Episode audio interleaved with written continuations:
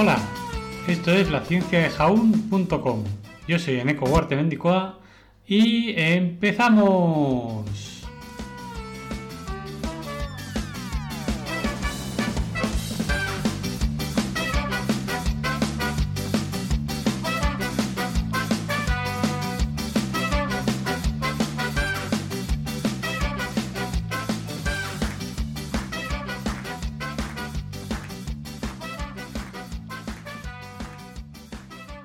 Buenos días, músicos.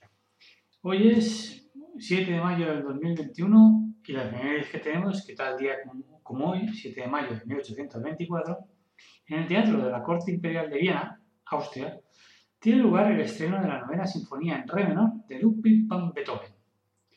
Ludwig van Beethoven nació en Bonn el 16 de diciembre de 1770 y fue compositor, director de orquesta, pianista y profesor de piano. Es considerado como uno de los compositores más importantes de la historia de la música y su legado ha influido de forma decisiva en la evolución posterior de este arte.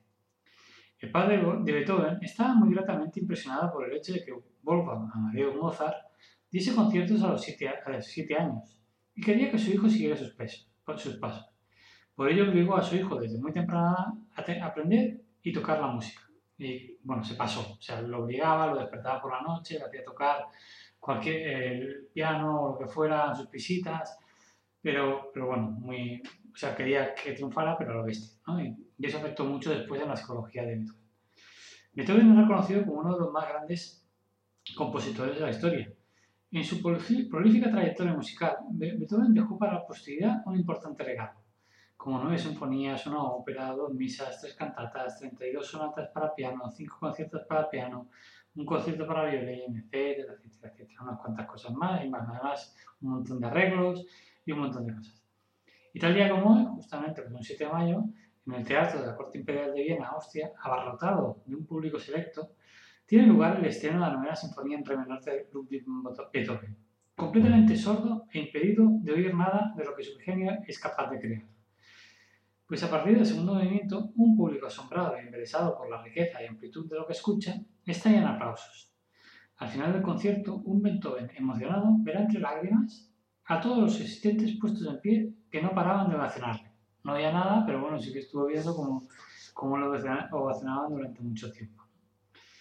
Como curiosidad comentar que el origen de su apellido no proviene, no proviene de la nobleza. Eso de Van no es noble, sino que eran campesinos y hay una teoría que dice que Beethoven probablemente pudo haberse derivado del biz, en flamenco quiere decir remolacha, y joven, que el, plural es, el plural de Hof, granja, también en flamenco. De esta, por, de esta forma, Beethoven vendría a significar granja de remolachas. Una tontería, pero me ha hecho gracia.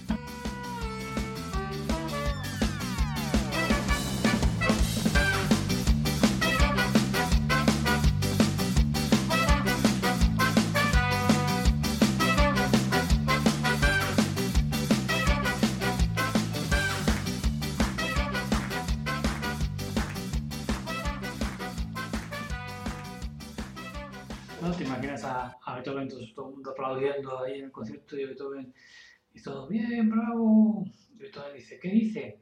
Que lo están aplaudiendo, señor Beethoven. ¿Qué hacen qué? Ah, plau. ¿Bien? No, que no te entiendo. Señor Beethoven, está usted muy sordo. Oiga, joven, más respeto. ¿Qué he dicho? Que, que estoy gordo. No, sordo. Y dale, gordo. No, sordo. Dice, usted, joven, es un descarado. Mira, es igual, señor Beethoven. Y un antipático porque no me ha dicho lo que hace el público. Que sí que le he dicho, que no me vuelva a decir gordo. pues nada, con esta discusión, eh, espero que tengáis un buen día a todos y todas. Un beso y que vaya muy bien. Hasta pronto. Chao.